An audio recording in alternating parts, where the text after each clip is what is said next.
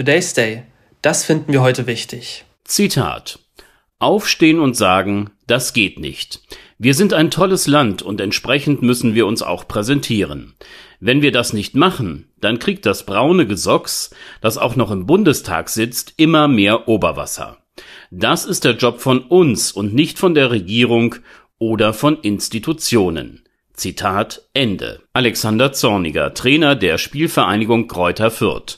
Mit diesen Worten forderte er von uns als Gesellschaft ein, was heute mehr als je zuvor dringend notwendig ist. Zivilcourage. Gesagt hatte Zorniger dies auf einer Pressekonferenz nach dem Spiel seines Vereins gegen den Hallischen FC am vergangenen Sonnabend. Darum ging es. Der Fürther Spieler Julian Green war von Zuschauern als Affe bezeichnet worden.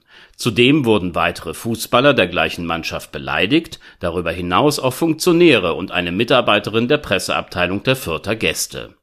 Noch auf der Konferenz entschuldigte sich die Sprecherin des gastgebenden Vereins für die Vorkommnisse. Der DFB kündigte an, in der Sache zu ermitteln. Nächste Station unserer Fußballreise Delmenhorst hier spielte der SV Atlas Delmenhorst gegen den FC St. Pauli. Die Fans der beiden Vereine waren in der Heimspielstätte weit voneinander platziert worden. St. Pauli-Anhänger hatten allerdings ein Transparent dabei, auf dem stand, was sie vom gegnerischen Verein halten. Euer einziger Kult sind eure Nazis. Atlas abschaffen. Dabei bezog man sich auf ein zurückliegendes Training der Mannschaft, das von jemandem geleitet worden war, der Kontakte zur rechten Szene haben soll.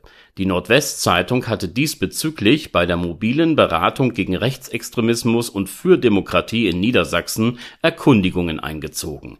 Ergebnis: Eine Nähe zur extremen Rechten der Kampfsportschule und des Trainers seien zutreffend. Dazu passt, was man im eigens eingerichteten VIP-Bereich beobachten konnte Dort anwesend war ein bekannter Vertreter der rechten Szene namens Stefan Ahlich, den man zusammen mit dem Atlas-Sponsor Carsten Borgmeier und dem ehemaligen Fußballer Tim Wiese auf einem Foto in den sozialen Medien betrachten konnte. Und in der Fankurve der Bremer war Hannes Ostendorf zu sehen, Sänger einer rechtsextremen Band. Unsere Tour durch die Stadien des Landes endet in München, ein Spiel im Supercup der FC Bayern verlor mit 0 zu 3 gegen den RB Leipzig. Es geht um den Münchner Spieler Mathieu Tell. Er ist 18 Jahre alt. Während der Begegnung hatte Tell einige Chancen vergeben und wurde in der 64. Minute ausgewechselt. Was folgte, waren rassistische Anfeindungen im Internet diese veröffentlichte der FC Bayern und machte deutlich klar, dass der Verein hinter Mathieu Tell steht. Die Welt des Fußballs, sie ist ein Spiegel des Zustands einer Gesellschaft. Rassismus, Homophobie und Sexismus waren hier schon immer etwas deutlicher sichtbar als im Alltagsgeschehen, in dem sie aber nicht weniger zu beobachten sind. Hinzu gesellt sich die öffentliche und zunehmend schamlose Zurschaustellung einer rechten Gesinnung durch immer mehr Fans.